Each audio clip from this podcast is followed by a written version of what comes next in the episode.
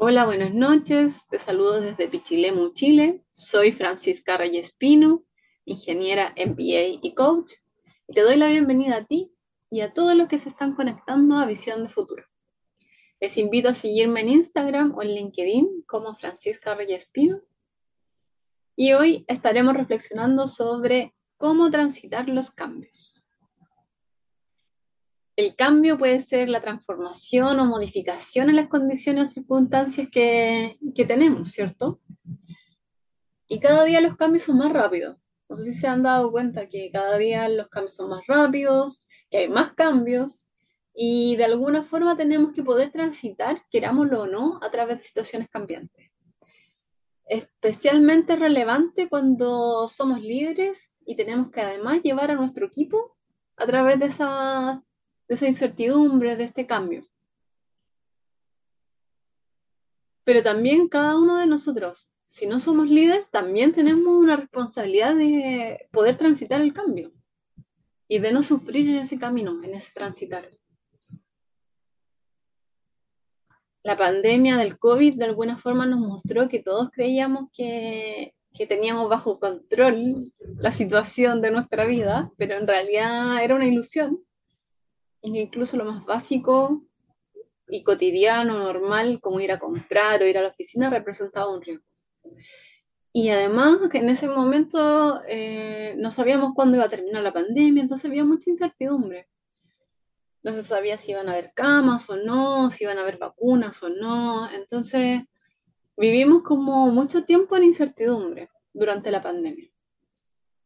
Pero también el cambio está en todo momento la pandemia nos vino a mostrar algo un poco más extremo, ¿cierto? Porque incluso las cosas que pensamos que eran como intocables y cotidianas eh, dejaron de serlo. El cambio en sí mismo nos genera incertidumbre y es incómodo. Es incómodo para todos nosotros. Lo conocido es más cómodo. Sin embargo, algunas personas les gusta esa incomodidad y estar en constante cambio. Y otras personas les gusta quedarse en lo conocido, en lo cómodo, en lo que, conocen habitualmente. El tema es que no siempre podemos mantenernos como estamos porque muchas veces el cambio no es gatillado por nuestra voluntad, sino que por algo externo. Y puede manifestarse en diferentes formas, como cambios tecnológicos, por ejemplo, cuando se implementa un sistema o un software en una empresa, eh, o cuando tenemos cambios de tecnología masivo, como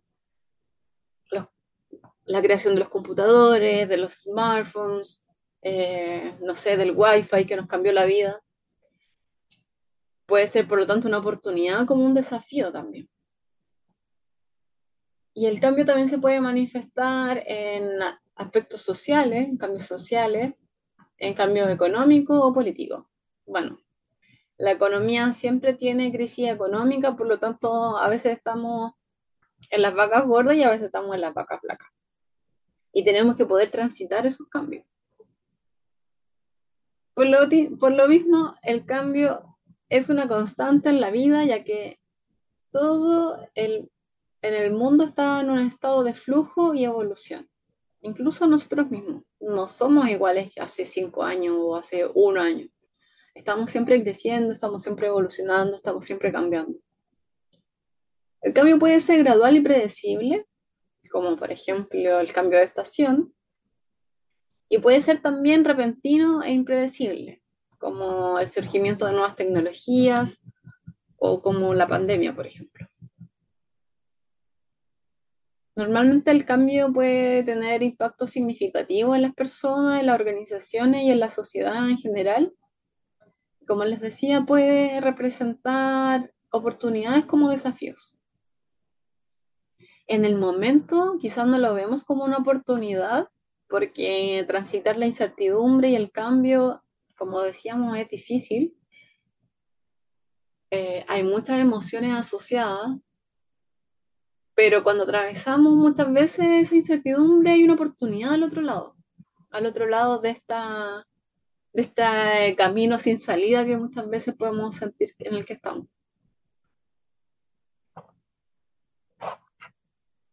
Entonces, el cambio y la incertidumbre están relacionados, ya que las circunstancias y los eventos del futuro son difíciles de predecir o entender completamente. O sea, muchas veces no lo podemos hacer. Podemos planificar lo que pueda suceder, podemos tener una idea, podemos tener un objetivo, pero finalmente no sabemos cómo van a ocurrir las cosas, porque dependen de otros factores que no están bajo nuestro control. Entonces, podemos tener desafíos, podemos tener oportunidades y mm, a veces cuando estamos en el transitar en este camino de incertidumbre, eh, nos falta certeza, nos falta conocimiento sobre este futuro. No tenemos claridad y tampoco podemos predecir los resultados. Eh, la incertidumbre puede ser causada por diferentes factores, como la falta de información, información poco confiable, la falta de experiencia previa, o estar en una situación totalmente eh, desconocida para nosotros hasta ese momento, como fue la pandemia. La incertidumbre nos puede generar ansiedad, miedo, indecisión y dificultad para tomar decisiones informadas. Esto es clave porque nosotros como líderes y tanto en las organizaciones como, como también los líderes que somos de nuestra vida, vamos a tener que tomar decisiones bajo circunstancias de incertidumbre, donde no tenemos toda la información, donde no sabemos lo que va a pasar en el futuro. Entonces podemos decir que el cambio y la incertidumbre son fenómenos que son inevitables y que están conectados.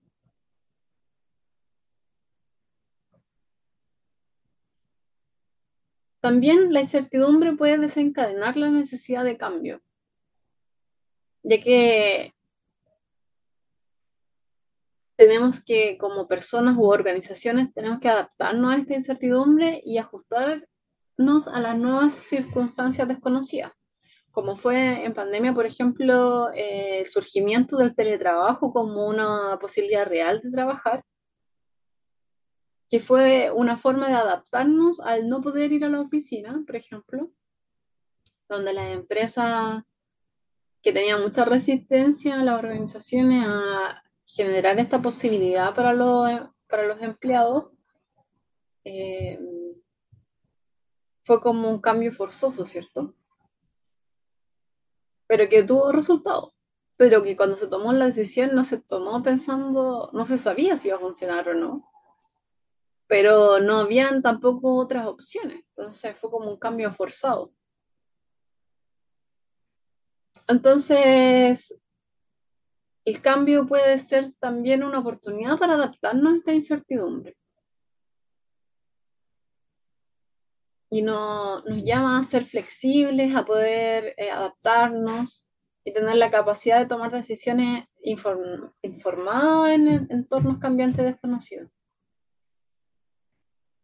no siempre vamos a tener toda la información, ¿ya?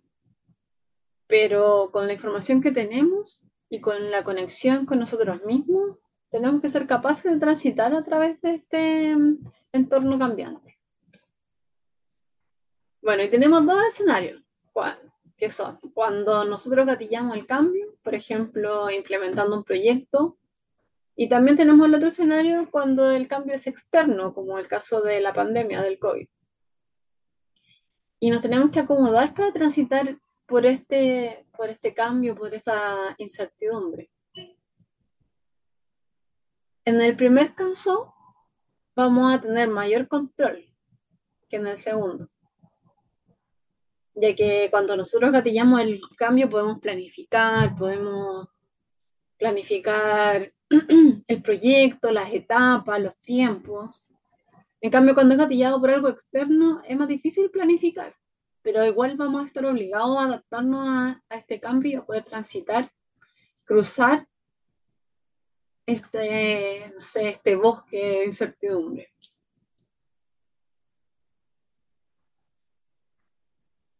Entonces quiero invitarte que frente a estas situaciones de cambio, primero a ser consciente de lo que estás sintiendo, lo que estás sintiendo tú, eso primero.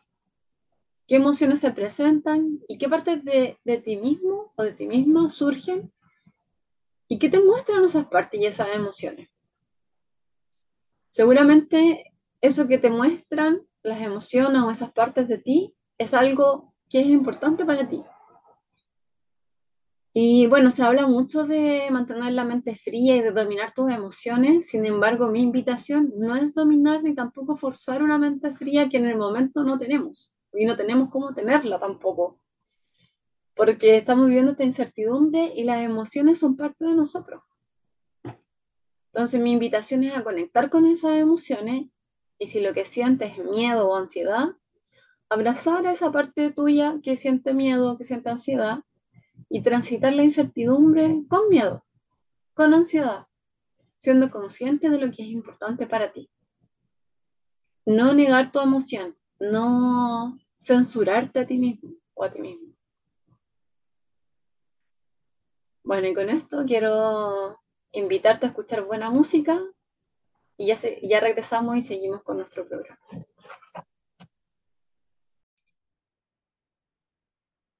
Tanto en el escenario en que yo gatillo el cambio como cuando es resultado de algún gatillante externo, es importante cuidar y hacerme cargo de lo que me importa y de lo que no se importa como equipo. Y escuchar qué es lo que le importa cuidar a mi equipo. Porque muchas veces las resistencias se dan porque hay cosas que sí funcionan y nosotros como líderes empujamos un cambio que va a significar una pérdida para nuestro equipo. Y es muy importante escuchar eso. ¿Qué es lo que le importa a mi equipo? ¿Y qué es lo que me importa a mí también? ¿Ya? Entonces, si estamos empujando un proyecto, es importante escuchar a nuestro equipo antes de tomar alguna decisión. Ya que podemos estar ciegos de alguna información relevante que ocurra en el día a día y que nosotros desde nuestra posición no vemos. ¿Ya? A veces creemos que lo estamos haciendo bien o, es para mejor, pero nuestro equipo opina diferente y es importante entender cuando tenemos una discrepancia qué es lo que le importa al otro, porque puede haber algo de valor ahí, ¿ya? Entonces te recomiendo escuchar e indagar haciendo preguntas a tu equipo de qué funciona y qué no funciona y no solo escuchar la forma de las cosas, sino que estar siempre enfocado o enfocada en poder, en poder poner atención al fondo de las cosas, ¿ya? Porque nosotros podemos estar en esa conversación con nuestro equipo y, por ejemplo, nuestro equipo estar enojado por el cambio que nosotros estamos proponiendo. Y no nosotros quedarnos en ese enojo, no quedarnos en la, emoción o en la forma en que se expresa esa molestia, sino que ir detrás de eso y entender qué es lo que está movilizando el equipo, por qué el, el equipo está enojado o por qué no opina, por ejemplo, porque podría ser que el equipo no opine también, que está en silencio. Y eso me dice mucho. Hay algo ahí que claramente no están de acuerdo, porque si no dirían algo mostrarían una emoción de entusiasmo, por ejemplo. Entonces es importante como hacer la indagación a través de preguntas. ¿Ya? Si como grupo no funciona, o sea, si yo le pregunto al grupo y en, el grupo no me responden, entonces puedo ir en forma individual y indagar. Es importante esto porque cuando indagamos y escuchamos, hacemos parte al equipo de nuestro, de nuestro proyecto, ¿ya? No es una imposición de un proyecto, sino que es una invitación al equipo a ser parte de este proyecto. Otra parte importante para transitar los cambios es comunicar.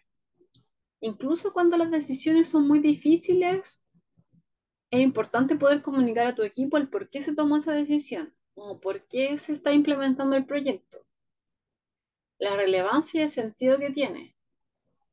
Incluso si las personas de tu equipo no están de acuerdo con la decisión, va a ser más fácil para ellos entender los motivos que hay detrás y no dejar ese espacio para que cada uno interprete la decisión sin el contexto y sin el fondo que hay detrás. ¿ya? Cuando implementamos un proyecto o cuando tomamos una decisión, lo hacemos por algo. No lo hacemos porque sí. Y como líderes tenemos que ser capaces de transmitir eso a nuestro equipo. Transmitir la relevancia. ¿Cuál es el valor de lo que yo estoy haciendo? ¿Para qué lo hago? Sobre todo si es tan difícil, si vamos a ocupar tiempo, si nos vamos a tener que adaptar a algo diferente. ¿Para qué lo estoy haciendo? O sea, es importantísimo poder comunicar esa relevancia al equipo para que ellos sean parte también. Y a veces las empresas evitan comunicar porque creen que las personas no lo entenderían o porque son temas estratégicos que guardan bajo siete llaves. Y para mí esto es un error, ya que si esperamos compromiso de nuestros trabajadores o de nuestro equipo, en nuestra misión como líderes comunicar especialmente frente a cambios o tiempos de incertidumbre, ¿ya? Porque cuando comunicamos damos sentido a nuestro equipo de las decisiones que tomamos. Y cuando comunicamos el sentido y lo que nos importa cuidar con las decisiones o proyectos, hacemos parte a nuestro equipo de las decisiones. Cuando implementamos un proyecto disruptivo es clave hacer parte de nuestro equipo y comunicar cómo avanza el proyecto en cada etapa, desde el inicio. La relevancia del proyecto, los resultados que se esperan y así las personas se van sintiendo parte del proyecto. Algunas personas o líderes a veces creen que comunicar no es necesario porque es obvio, entre comillas, obvio, lo que se espera, pero nada es obvio si no lo comunicamos, ¿ya? Porque cuando no decimos, la otra persona entiende bajo sus propias creencias y experiencias, por lo tanto, puede entender algo totalmente distinto de lo que nosotros estamos intencionando. Entonces, cuando yo no digo el motivo del proyecto, las personas pueden imaginar cualquier cosa. De hecho, me ha pasado que hasta las personas piensan que los van a despedir. Y el objetivo del proyecto no es despedir a las personas, es, por ejemplo, ser más eficiente o tener datos en línea. O que las personas puedan gestionar y hacer temas más estratégicos en vez de estar haciendo burocracia, en vez de estar digitando información, por ejemplo pero las personas no lo entienden si yo no se los comunico. Por eso es tan importante comunicar. Porque la información que yo tengo como líder es distinta a la que tiene mi equipo. Hay una asimetría de la información. Entonces yo tengo que ser capaz de poder transmitir por qué estoy haciendo esto, por qué es relevante. Y ojalá poder conectar con lo que es importante también para el equipo. Normalmente las personas, en general, en su mayoría, las personas quieren hacer bien su trabajo. Entonces, si yo conecto con eso y le doy herramientas a las personas para poder hacerlo mejor, pero ¿cómo le doy la herramienta? Porque cuando estoy implementando el proyecto no tengo la herramienta. Al final del proyecto voy a tener la herramienta. Entonces tengo que poder comunicar y dar ese sentido a las personas para que cuando yo le entregue la herramienta, me refiero a herramienta como por ejemplo un sistema, las personas estén dispuestas a utilizarlo. Porque vean van a ver el valor que tiene el utilizar e-, esa herramienta. Bueno, seguimos con nuestro programa. Les invito a escuchar buena música y ya regresamos. Entonces mi invitación es cuando tengas proyectos o estés viviendo tiempos de incertidumbre, te invito a conectar con tus emociones, a escuchar las emociones de tu equipo, a escuchar a tu equipo, a escuchar sus opiniones. Y cuando, cuando comuniques, a lo mejor no vas a tener una solución para ese momento de incertidumbre. Pero es importante poder comunicar qué es lo que es importante para ti, por ejemplo, independiente de que tengas la solución o no. Y poder conectar con la emocionalidad de tu equipo. A tu equipo no le va a importar si tú tienes solución o no. Lo que le va a importar es, por ejemplo, es que tú estás preocupado por ello, que tú quieres hacer bien el trabajo, que tú quieres llevar adelante el proyecto porque quieres que como equipo tenga mejor resultado. Entonces, a lo mejor no vas a, con tu, con tu comunicado no vas a hacer más certera la situación, pero sí vas a conectar con tu equipo y tu equipo te va a ver en forma auténtica y va a ver cuáles son las cosas que a ti te importan y que probablemente van a estar conectadas con las cosas que les importan a ellos. Entonces es importante escuchar lo que les importa a tu equipo, escuchar lo que te importa a ti, comunicar. Incluso si no tengo la información en el momento, es mejor decir que no tengo la información en el momento a no decir nada. Porque la gente podría malinterpretar y pensar que tú no quieres decir la información. Y puede ser que tú incluso no la tengas. Entonces, comunicar en forma auténtica, ser sincero, es siempre relevante para mantener esa conexión con el equipo. Entonces mi invitación es a escucharte, a escuchar a tu equipo, a escuchar sus emociones, a escuchar lo que les importa, para poder transitar juntos por esos cambios y esa incertidumbre. Me despido por hoy. Espero que lo que vimos hoy haya generado valor para ti, para tu vida, para tu trabajo. Les invito a seguirme en Instagram o en LinkedIn como Francisca Reyes Pino. Si te interesa que hablemos de algún tema específico, escríbeme un mensaje por Instagram o LinkedIn. Que tengas buena noche, gracias por conectarte. Soy Francisca Reyes Pino. Hasta el próximo miércoles en RCC Radio Internacional. Escucha cosas buenas.